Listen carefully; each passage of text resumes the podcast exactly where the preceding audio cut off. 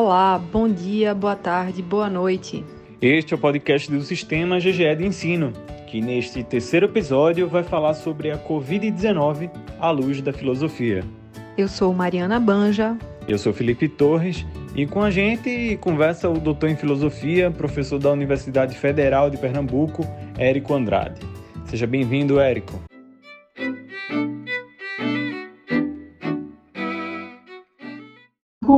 Pode enxergar o, o fenômeno, o episódio coronavírus, é, à luz do não controle que a gente tem nessa vida enquanto ser humano? Muitas vezes, se pede para dar um exemplo da natureza, as pessoas recorrem a algo que está fora delas, não é? Aponta para uma árvore, dá o exemplo de um animal, mas nós somos essa natureza. E o fato de nós sermos natureza significa dizer que nós somos um tecido orgânico que é, por um lado, irreversível, ou seja, cada momento que passa, eu não consigo voltar no tempo, meu tecido orgânico, minha própria estrutura orgânica, ela está sendo consumida pelo tempo, ou seja, nós iremos morrer, como qualquer organismo, e é, o que acontece é justamente o fato de que essa dimensão do tempo que constitui nossa pele, nosso corpo, nosso corpo é esse tempo que se esvai, esse tempo que acaba, nos conecta a uma totalidade orgânica. Ou seja, nós compomos com a natureza uma coisa só. Eu gosto de chamar atenção, por exemplo, para a origem das palavras economia e ecologia. Economia e ecologia têm uma raiz comum grega, que, que é a palavra ecos. Ecos quer dizer casa. Ou seja, a casa é justamente nós. Nós somos essa casa. Nós somos esse tecido orgânico. Nós compomos com a natureza uma coisa só. Então, diante disso, o que é marcante e deve ser notável é o fato que nós somos pessoas, assim como a natureza, vulneráveis. A vulnerabilidade não é uma coisa que acontece por acaso em nossa vida. Ela é a nossa vida. A nossa vida ela é marcada pela contingência, pelo acaso, pelas coisas sobre as quais nós não temos controle. Então, a existência humana é marcada fortemente por essa falta de controle sobre o próprio organismo que ela é. E também sobre o organismo que a natureza que nós chamamos é, natureza no sentido que é diferente da gente, também é. Então, na verdade, o que acontece é que nós somos uma acidentalidade, nós somos vulneráveis, nós somos, de maneira absolutamente é, construída na vulnerabilidade. Então, a vulnerabilidade é uma coisa que a gente pode ser, eleger ser ou não vulnerável, porque ela é aquilo que nos constitui em nosso íntimo. Então, a vulnerabilidade significa dizer que nós somos feitos de tempo. Então, tempo é aquilo que compõe nosso tecido orgânico e faz que nosso tecido orgânico, em algum momento do tempo, termine por deixar de existir. Ora, diante disso, o que acontece? O coronavírus ele é a radicalização do que eu estou dizendo. Por quê? Porque é justamente na relação com o ambiente, na relação com outros seres orgânicos, com outros seres vivos, mais precisamente com animais, que nós terminamos desenvolvendo um vírus de maneira absolutamente acidental, essas teorias da conspiração elas são estapafúrdias, a ciência já demonstrou que o vírus foi desenvolvido de forma completamente acidental e mostra e ratifica que a gente não tem controle sobre as coisas, sobre a gente, nem sobre a natureza. Né? E lembrando que, em última análise, nós somos a natureza. Então, é por isso que a gente não tem controle. Então, o capitalismo propõe muitas vezes um autocontrole, uma autodeterminação, um autoempreendimento de si, que é incompatível com o nosso tecido orgânico. A gente é absolutamente vulnerável. Somos vulneráveis a acidentes, somos vulneráveis a, a diversos mal-estar e somos vulneráveis, agora de forma muito clara, a vírus, que é um organismo absolutamente microscópio e que, ao mesmo tempo, ele é responsável por esse pandemônio que nós estamos vivendo hoje. Os vírus assolam a humanidade há muito tempo, na verdade, eles são uma constante, e eles demonstram fortemente que a gente não tem controle sobre as coisas, que as coisas nos escapam e que, portanto, nós temos que ter uma relação com a natureza de muito cuidado porque a natureza não é outra coisa senão nós mesmos. Então, cuidar dessa vulnerabilidade, cuidar do fato de que a gente não tem controle sobre as coisas, é uma política que deve ser adotada por qualquer instituição minimamente séria. Isto é, as instituições devem se pautar na, no reconhecimento que todas as pessoas são vulneráveis, porque nossa vulnerabilidade é uma marca constituinte da espécie humana e é uma marca também presente nos demais organismos. Você trazendo um pouco essa, essa dimensão é, mais institucional do cuidado, né? É, a gente tem visto, sobretudo mais recentemente, com, com o avanço do tempo, né? A evolução, na verdade, da, das demandas, dos processos de gerenciamento, né, de controle, de cuidado, dos países que estão mais afetados pelo coronavírus há, há mais tempo que a gente aqui no Brasil, é, diferentes posturas institucionais, né, com relação às medidas que a população tem que ter. E aí, quando a gente traz a ideia de população, é todo mundo, né? Não há, não há distinção. É, a gente já viu os países que foram mais afetados no primeiro momento, né? É, a China, é, me surpreendeu muito um vídeo que, que é um, um drone é, se aproximando de uma senhora, saudando ela, né? E dizendo que era o governo e pedindo para que ela fosse para casa. E ela faz uma, um, ela traz um semblante muito assustado. É, e isso aí me marcou muito, né? Porque, porque enfim, a utilização da tecnologia também a, a, serviço do cuidado e é uma forma também institucional de vigilância e de controle, né? Em algum lugar, é, eu queria também problematizar isso contigo, Érico. De que forma a gente pode vislumbrar formas institucionais de cuidado e de que forma também isso não pode se transformar em controle, é, no sentido mais perverso da segurança, né, do, do vigiar mesmo. Assim.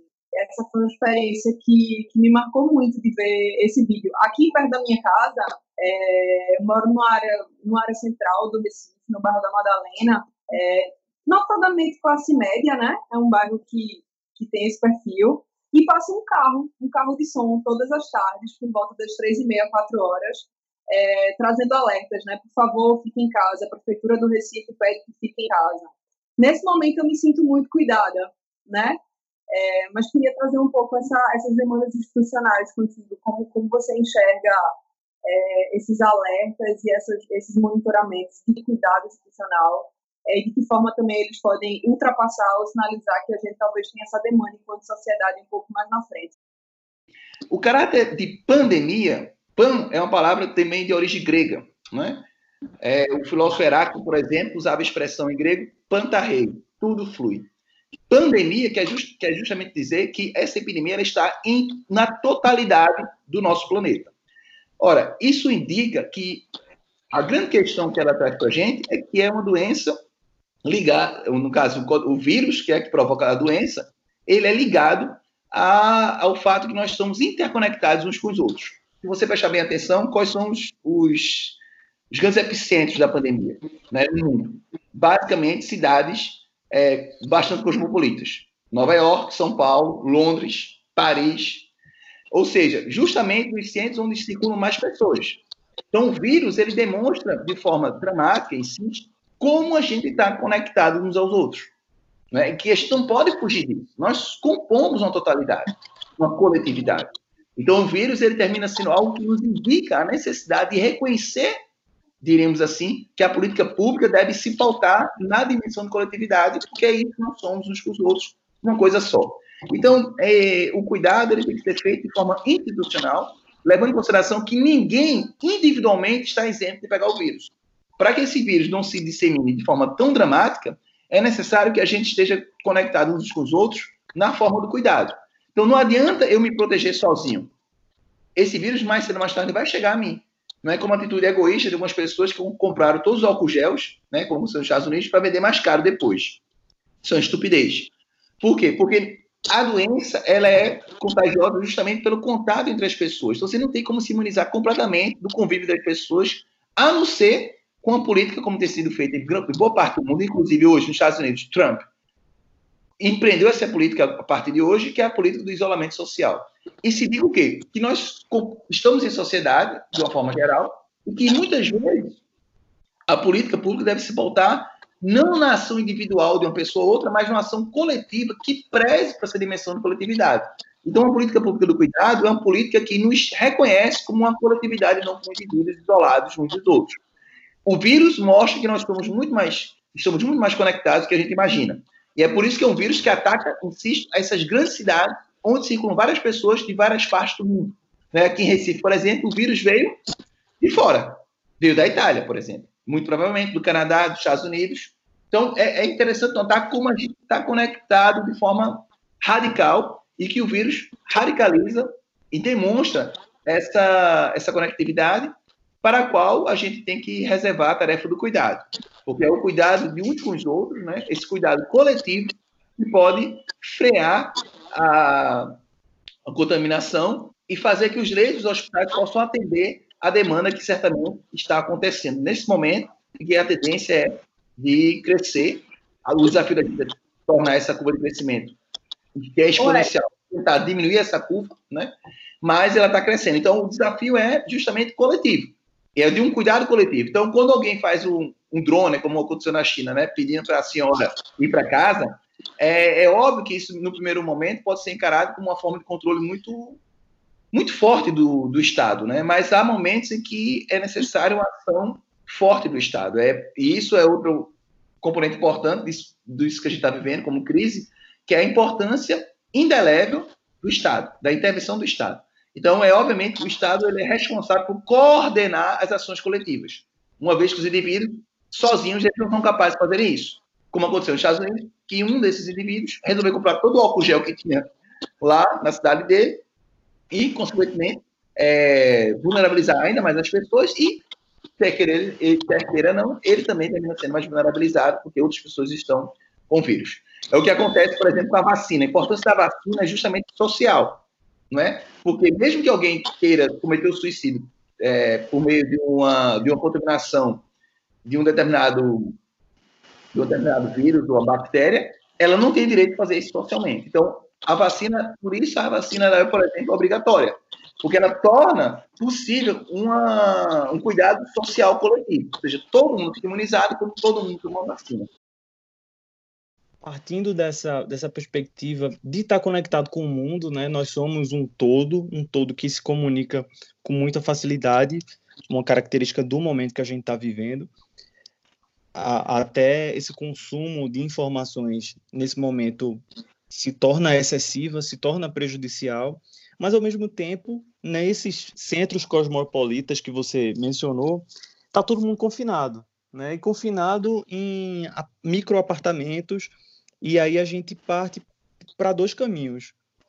Um caminho que é um pouco do, do desespero né, existencial mesmo, diante dessa vulnerabilidade, dessa falta de controle, de o mundo estar tá se acabando, do apocalipse, e também das micro-relações. A gente está confinado junto com, com outras pessoas, que sejam elas queridas ou não, fáceis de lidar ou não, mas isso eu acho que toca num, numa fragilidade emocional das pessoas e toca num, numa certa falta de sentido para a vida.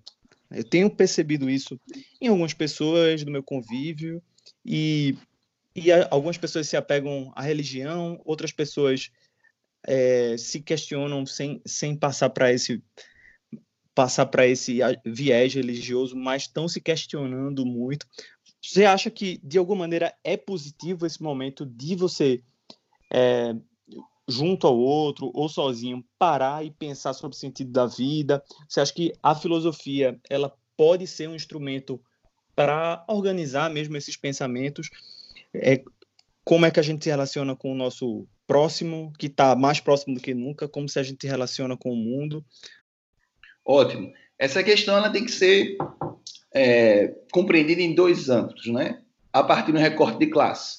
No Brasil, diferentemente, por exemplo, dos outros países aos quais eu fiz alusão, a partir de suas capitais, é, o Brasil tem uma particularidade que nós temos uma grande população é, que está confinada em pequenas casas, em casebres ou mesmo em casas de, feitas de madeira, não é?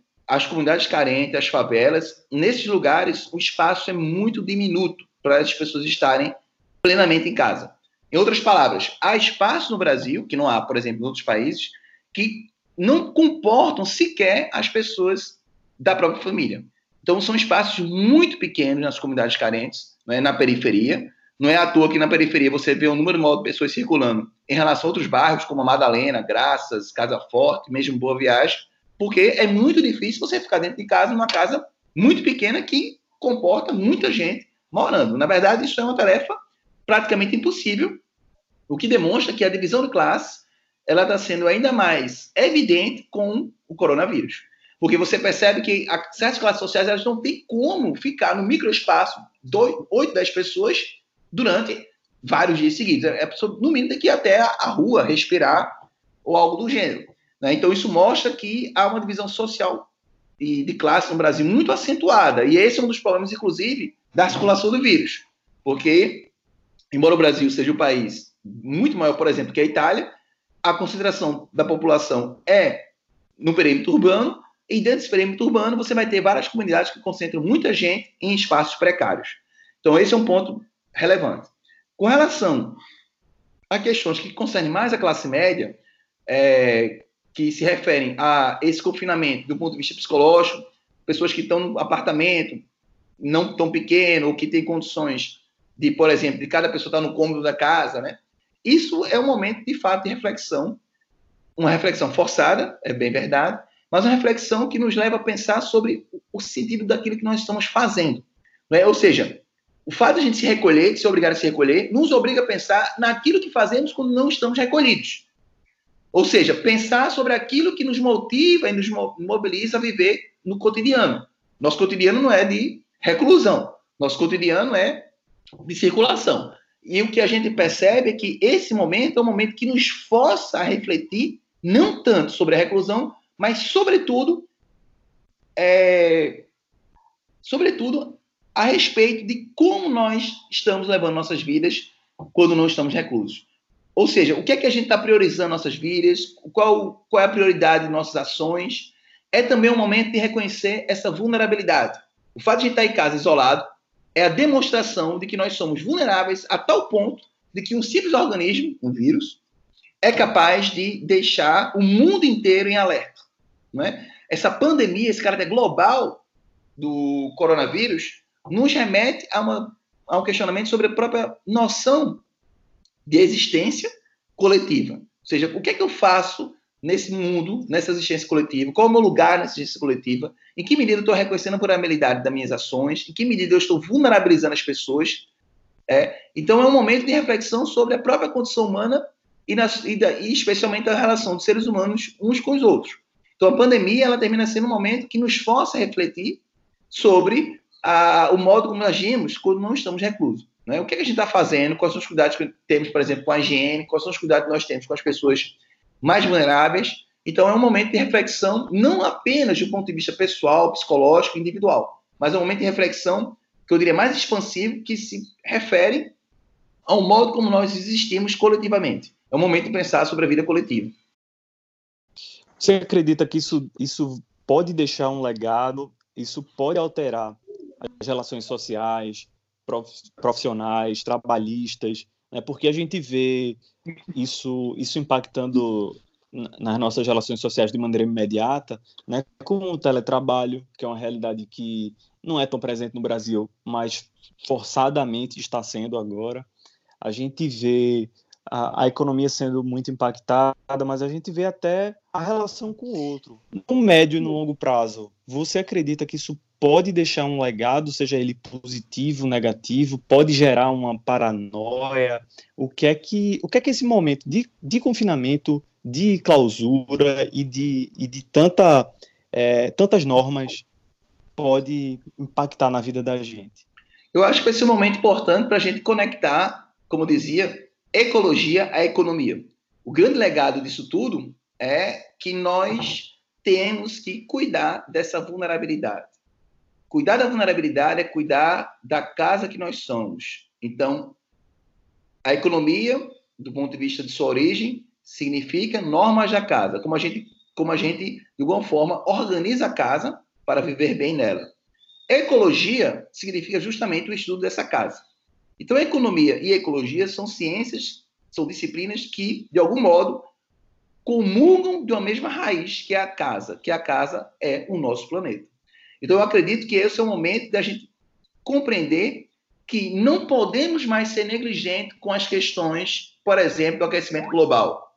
É, essa é a razão, por exemplo, de que é, a gente não pode desconsiderar é, o fato, diremos assim, que originou o coronavírus.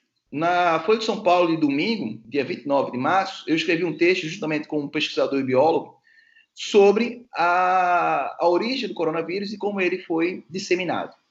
Notadamente, ele, é, ele vem das especulando de alguma espécie, uma espécie de tatu ou de um morcego, ainda não está claro exatamente qual desses dois animais é responsável pela origem do coronavírus, mas o fato é que esses animais eram comercializados em mercados na China e esses animais eram capturados em antigas unidades de conservação. Vários biólogos, vários artigos escritos é, na década de 2010 versavam sobre a importância das unidades de conservação na China. Dentre outras coisas, porque isso permite que a gente possa ter um controle sobre é, a nossa relação com a natureza e especialmente com esses animais mais selvagens. A despeito de tudo que a ciência fez e disse, a China resolveu, por exemplo, desapropriar áreas de conservação. Isso foi uma catástrofe. Então, a área de conservação não é para proteger o urso panda ou o macaco prego perdido, é para proteger a gente. Então, é esse tipo de discussão que é importante, que eu acho que a gente não vai poder mais negligenciar. E pensemos que os cientistas estão falando do aquecimento global agora, nesse momento. A gente vai, vai esperar chegar algo do patamar do coronavírus para agir do ponto de vista do aquecimento global.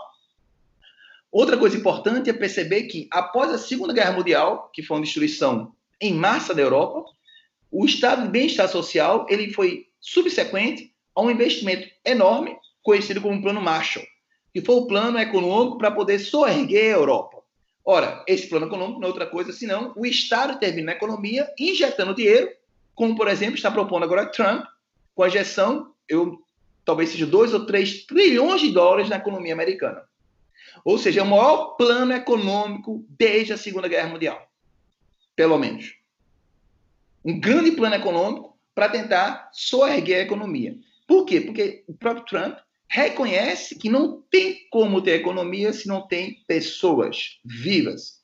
Então, o que a gente percebe é que desse legado, o primeiro ponto que, pandemia, que a pandemia está trazendo para a gente, o primeiro ponto que eu acho que é incontornável é que o Estado não pode se isentar da política pública e nem da política econômica. Então, você percebe claramente, eu te dou um exemplo do país tradicionalmente mais liberal que os Estados Unidos, que resolveu intervir na economia de forma dramática. Sem falar de países como a Espanha, e, e a própria Itália, que passaram a estatizar, estatizar, percebam, estatizar os hospitais privados, porque sabe que a rede pública não daria conta da quantidade de pessoas que é, vai ser acometida por esse, por esse vírus. Então, o que a gente percebe é, diríamos, a, o fortalecimento da importância do Estado, tanto do ponto de vista do cuidado social quanto do ponto de vista econômico. Então, Érico, eu acho bem legal essa tua discussão com relação à, à presença do Estado, porque, porque a gente observa exatamente que essa presença é cobrada quando a gente vivencia uma onda de, de um Estado no mundo todo, né? Eu diria, é, bastante enfraquecido, assim. Acho que a gente tem vivido, de alguma forma, e aí eu trazendo mais um recorte também para o Brasil, é, nos últimos anos é, uma onda de ataques, né? E, na verdade, discursos em favor do Estado mínimo, né? Então, eu queria problematizar um pouco com você isso, né? De algum lugar, o coronavírus é, dá um sacode no mundo todo, dizendo que a gente sim vai precisar de mais presença estatal, sobretudo em áreas de impacto social, né? E, e essa, e essa e essa lógica de um Estado mínimo é, parece não, não condizer com esse momento que a gente está vivendo. E aí também me vem uma coisa, né? Também da gente questionar essa, essa, essa forma também intervencionista do Estado, no sentido de que quando tudo vai muito mal e impacta a economia, é, esses estados eles entram com pacotes financeiros muito grandes para segurar a onda. E aí a gente também tem que ver que talvez isso de fato tenha um custo social muito grande, né? porque a gente espera o colapso e aí esses estados entram com esses pacotes econômicos, que eventualmente também é, é dinheiro de contribuinte, é dinheiro de trabalhador, né, efetivamente, e, e, não é, é uma forma emergencial de se conter um colapso, mas também não me parece uma forma sustentável da gente lidar com o problema é, a médio e longo prazo. É isso. Eu acho que o Estado ele é responsável por várias, várias é, instâncias da vida coletiva, dentre as quais coordenar, por exemplo, uma ação, como a gente está vendo, de combate ao coronavírus. É importante isso está sendo demonstrado na Europa, apesar do atraso, né? A Europa tem, tem feito, por exemplo, um, um trabalho de coordenação forte para dar conta dessa pandemia. E isso requer, sobretudo, ciência. É, o presidente da França, Macron, por exemplo, fez o Comitê de Combate ao Coronavírus, no qual, obviamente, estão presentes vários cientistas. E o Estado é também responsável, na maior parte do mundo, pelo grande investimento na ciência. Então, por exemplo, quando o presidente da República faz um discurso e pede para que Deus abençoe os cientistas, ele tem que fazer isso também na prática. Porque no Brasil há hoje um grande contingenciamento da pesquisa científica pelo meio, por meio do corte de verbas. Então, é importante que a gente tenha uma, uma ciência qualificada. Ciência é autonomia e soberania. Só país, nenhum país é, com grande economia, nenhum país com grande poder econômico é negligente com a ciência. Então, o que a gente percebe, por exemplo, o avanço é enorme da ciência na China, não é? porque não tem como a gente pensar em termos de soberania nacional sem investimento maciço, forte em ciência. E não apenas ciências da natureza, as ciências humanas também, porque elas são responsáveis, por exemplo, pelas estatísticas, pelo estudo do comportamento humano, pelo modo como a gente se relaciona. Sem elas, a gente não pode combater o coronavírus, por exemplo. Sem um estudo do impacto na vida das pessoas, sem um estudo do impacto psicológico das, na vida das pessoas, sem um estudo sobre o impacto social na vida das pessoas, um combate ao coronavírus não pode ter êxito. É, basta ver, por exemplo, como eu dizia para vocês, esse artigo que eu publiquei com um colega de biologia. Eu sou é, da área de filosofia. Isso mostra, inclusive, que essas áreas dialogam, e tanto melhor que elas dialoguem. Isso demonstra que é importante que a gente tenha uma compreensão da ciência como uma totalidade, como assim é a vida. Nós somos um organismo, dizia para vocês, a partir da minha obra sobre losers, em que eu mostro que nós somos uma totalidade orgânica. Essa vida social ela também é uma vida orgânica. Então não tem como dissociar, por exemplo, as ciências sociais das ciências da natureza, no sentido de priorizar uma em detrimento de outra. O investimento na ciência tem que ser maciço para todas as áreas, porque só a ciência pode nos ajudar não apenas a combater o coronavírus, que já existe, mas a evitar maximamente que outros vírus tão danosos ou piores que esse possam surgir em outra ocasião. Érico, uma coisa que, que me ocorre também nesses dias é, é, a gente problematizar um pouco essa narrativa sobre a, pan a pandemia, né? A gente, inclusive, agora trouxe perspectivas é, do nosso local de fala, né, que é o Brasil, que é Pernambuco, que é Recife, e também falou do mundo, mas esse mundo ele ficou também restrito é, à Europa e à América do Norte, de alguma forma, né? É, Para mim é muito simbólico também nesse momento a gente não, não se confrontar com, com essa dimensão e totalidade desse globo, né? As narrativas, aí eu estou falando de narrativas midiáticas, jornalísticas, não trazem para a gente o resto do mundo não trazem para a gente a Oceania, não trazem para a gente a África. E aí eu acho que, que a gente também pode, pode também problematizar essa dimensão do todo, ainda, ainda estando em parte né, nessas narrativas. Ainda não somos, ainda não somos um todo. Né? Não conseguimos olhar para esse planeta também de perspectiva midiática e, sobretudo, pensando que esses locais não são locais de potência. Né? Imagina como deve estar sendo para países subdesenvolvidos atravessar uma pandemia como essa. Excelente questão. Só um detalhe importante é que essa pandemia ela tem um caráter é, é, de circulação que envolve justamente é, renda. Então, é, ela, ela, inicialmente ela vai, ser, ela vai circular em cidades ricas, porque nessas né, cidades ricas onde há maior fluxo aéreo, por exemplo, e também fluxo de, de, de navios. Então, é, é, não é incomum que ela tenha tido como primeiros polos depois da China, a Europa e, em seguida, os Estados Unidos. Então, ela tem essa dimensão de circulação ligada ao poder aquisitivo, poder econômico. Por outro lado, é, e, e, e, de fato, a Europa hoje é o país, é, é o país, enfim, a Europa é o continente, né, que mais é, tem sofrido, né, e já, já ultrapassou a China em quantidade de mortos. Os Estados Unidos também está indo nesse mesmo caminho. É, isso vai é um efeito global, é uma pandemia, como dizia, é, uma pandemia significa que era uma totalidade, é, uma pandemia que, que abraçou a totalidade do globo, e ela já tem chegado, de fato, à África e à Índia, é, e também à Oceania. Na verdade, ela está, de fato, no mundo todo. Agora, ela não está com a mesma proporção desses outros países da Europa e dos Estados Unidos. Então, mas isso não impede que a gente não possa fazer uma reflexão sobre como a, a, notícia das mortes ela vai sendo colocada de forma diferenciada. E é importante notar é, um texto da Butler em que ela fala das vidas que importam mais e das vidas que importam menos. Então, gente parece que naturalizou o sofrimento da África, tomando, tomando por exemplo, a África como um continente que, é, que seria uma, uma suposta unidade, quando de fato não é. É óbvio que a África é preocupante a situação na África, sobretudo porque alguns países na África têm situações sanitárias precárias. E isso é um chamariz para o coronavírus. Então, é importante que esses países sejam noticiados e que a gente aprenda com a experiência da Europa e dos Estados Unidos, com a experiência da Lombardia na Itália, do prefeito de Milão, que assumiu a responsabilidade pela falha em não ter feito o isolamento social na hora que era devida. Então, que esse tipo de, de, de aprendizado possa ser disseminado para os outros continentes e para os outros países queres falar um pouquinho sobre, sobre teu livro, que está à venda, sobre tuas redes sociais, onde a gente te encontra? Eu acho isso legal para dar uma fechada. Excelente.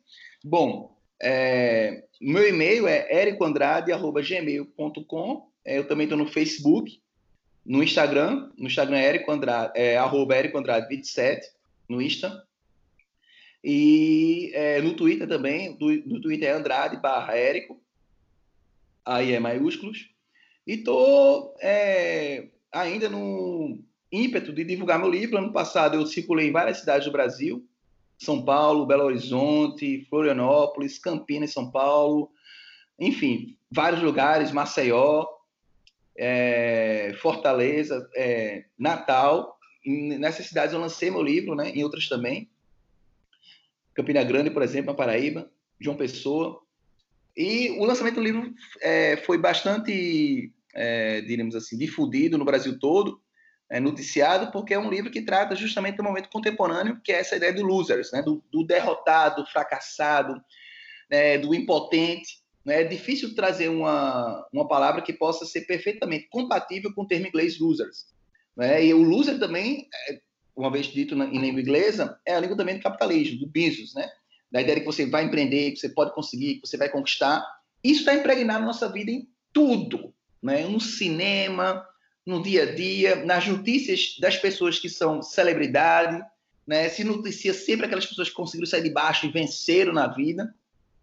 Mas, na verdade, o que a gente percebe é que a maior parte das pessoas não ter esse tipo de sucesso e que o desejo por esse sucesso termina gerando na gente um forte grau de adoecimento social, que é a ansiedade, a melancolia, como eu trato no meu livro, e que eu mostro claramente no meu texto que não há esse controle da existência como a gente pensa que existe. Né? A, existência da gente é completamente acidental.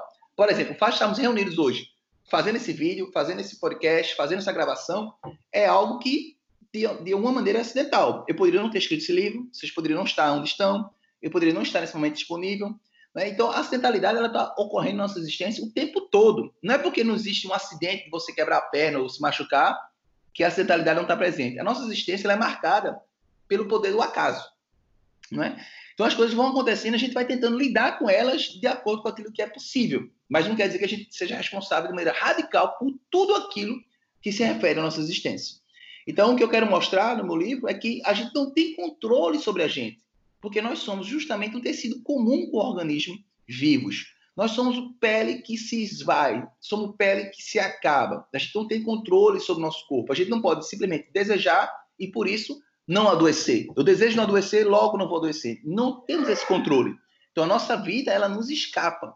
Então a melhor forma de lidar com isso é o que eu digo no meu livro no seu final, que vai ser tema de, um dos meus próximos livros, que é o cuidado, né? que é tão importante hoje nesse momento de pandemia. é cuidar da vulnerabilidade, cuidar da existência, cuidar da vulnerabilidade e é sobretudo reconhecer que nós não somos poderosos senhores de si mesmos, mas que nós somos na verdade pessoas atravessadas pela contingência, pela acidentalidade, por aquilo que não tem governo nem nunca terá. Obrigada, viu? Eu acho que é isso.